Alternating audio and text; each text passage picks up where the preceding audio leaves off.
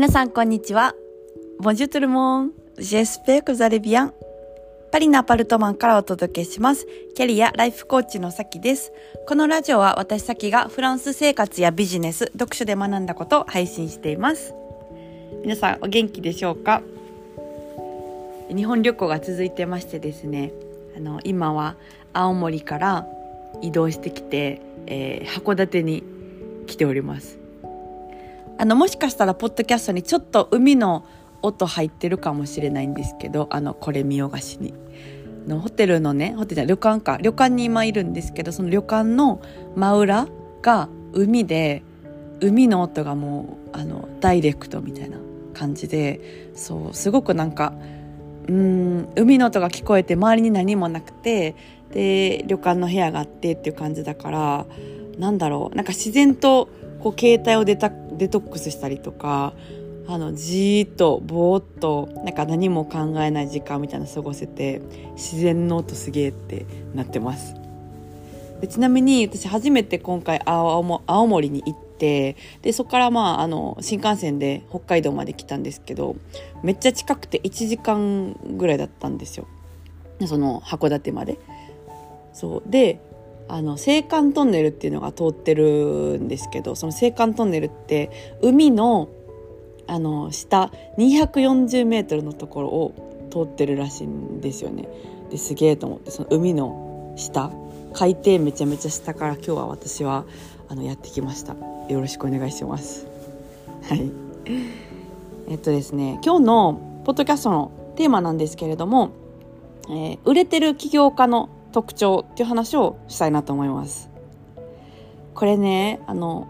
先週、えー、私パリでツアーをやってまして、あの、起業家の方に向けた、えー、感性を磨くステージアップツアーというものをやってたんですけれども、そこにね、結構、あの、売れっ子の起業家さんたちも来ていて、で、あの、主催してるのが、あの、ひろこグレイさんっていう方なんですけれども、その皆さんの、あの、まあ、売れてる方の、まあ、共通点がやっぱりあって、で、それが3つあるので、今日はご紹介したいなと思ってます。で、1つは、あの、フットワークが軽いっていうことなんですね。で、これは私も以前から、あの、すごくいろんな場面でいろんな人と会うたびに感じてたんですけど、やっぱどんどん売れていく人ってめっちゃフットワーク軽いんですよね。で、例えば、なんか、まあ、教えてもらってるメンターの人だったりとか、えー、まあその企業仲間の先輩とか仲間だったりとかに呼ばれて、で、まあ例えば、大阪に行って、あ、明日東京来れるとか、あの、そう言われたら、まあ、行けない理由って結構あると思うんですよ。え、明日とか、あの、いや、子供がいるからとか、明日ちょっと予定があってとか、あの、行けない理由の方が多分多いと思うんですよ。でも売れてる人ってそういう必要な場に呼ばれたら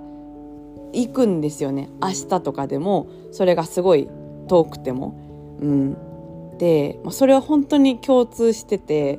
え行けんの？みたいな。あの明日どこどこで飲む？はいみたいな感じであの結構行くんですよね。でこれ本当にめっちゃ共通しててそう。やっぱあの目の前に一番最初出てくるのって無理な理由だと思うんですよ。明日は本当にあのちょっとどうしてもなんだろう子供預ける人がいなくてとか、うん、大事なあの予定が入っててミーティングが入っててとかあると思うんですけどもう全然「はい」みたいな。そうそうそう「はい」か「イエス」みたいな感じで、えー、行く人が多いかなって思います。そうであの私起業初期の時にあのそれをすごい見ててであのあすごい真似しようっていうかあの、まあ、楽しいと思うんですよ打ったか軽いことって。であの結構その時なんだろうな。あの自分的にもこう起業頑張るぞみたいな感じで盛り上がっててめちゃくちゃあの移動してたのを覚えてます。私があの、まあ、売れてる起業家ってことではないんですけど、うん、なんだろうそのフランスから例えばあなんかあの東京で2週間後にこれこれあるんですけどみたいな行きますみたいな。あの富山でちょっとあの合宿やるんですけど行きます。でじゃあハワイとかちょっとあの1ヶ月後とか後編行きますみたいな感じで、まあ、明日っていうねあの別に急じゃなかったし、はい、私はなんかあのなんて言うんだろうその時にあの単身で来てたから別にまっすぐ行けるじゃないですか。そうそうそう。で行けない理由ってまあ結構いっぱいあったんですけどお金ないとかね、うん。まあ、その行くために作って、えー、行ってました。はい。行くために仕事頑張ろうみたいな、うん、ことやってて。でやっぱりなんかその時のあの移動してたのってめっちゃ良かったなって思ったんですよねそうだからあのまあこれは結構大きいかなと思います一個で、あの、二つ目は、さっき言った話、ちょっとつながるんですけど、あの、イエスかハイしか言わないっていう。イエスかハイか、喜んでみたいな。あの、だけしか言わないっていうのも、売れてる起業家さん、もしくは売れていく起業家さんの特徴です。まあ、言い訳しないっていうことですね。何々って提案されたりした時に、あの、まあ、例えば、うん、まあ、キャッチコピーとかに、すごいお金がまつわることが入って、まあ、月賞何だっけあの宮本よしみさんっていう方とか本で月賞、えー、じゃあ年商1,000万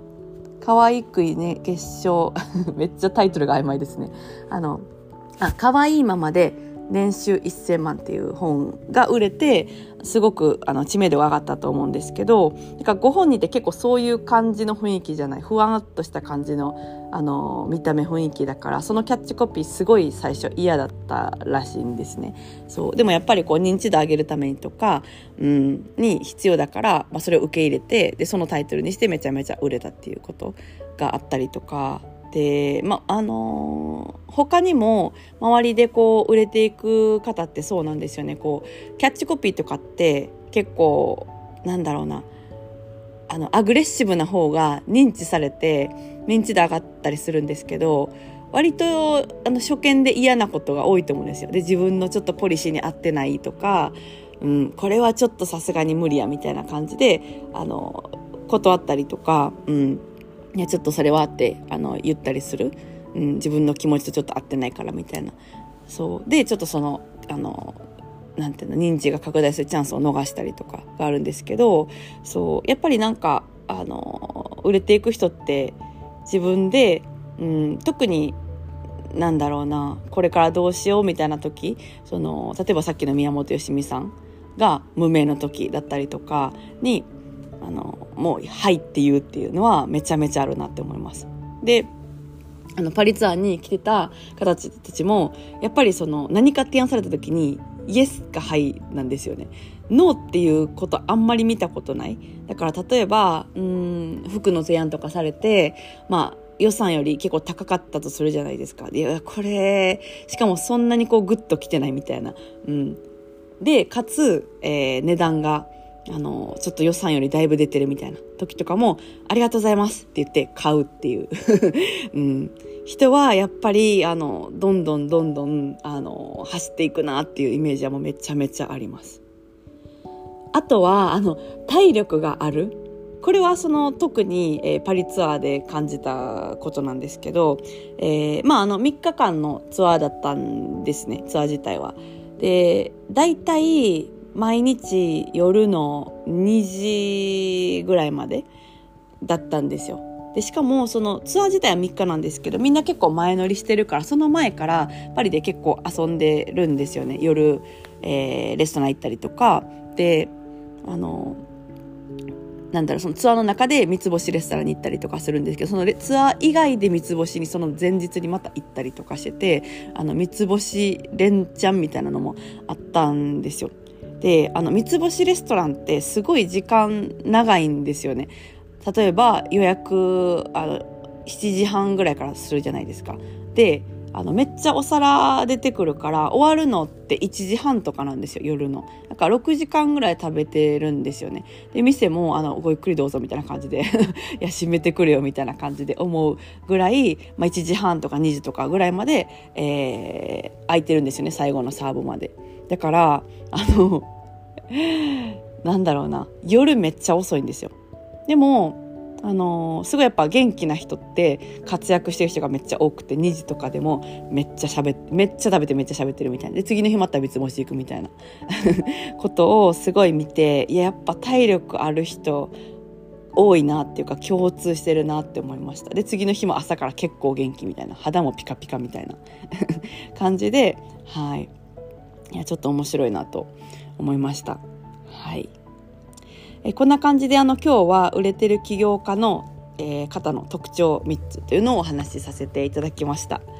えそれでは今日はこの辺でお開きということでまた次回のポッドキャストでお会いしましょう。それでは皆さん今日も素敵な一日をお過ごしください。ボンジョーね、アビアント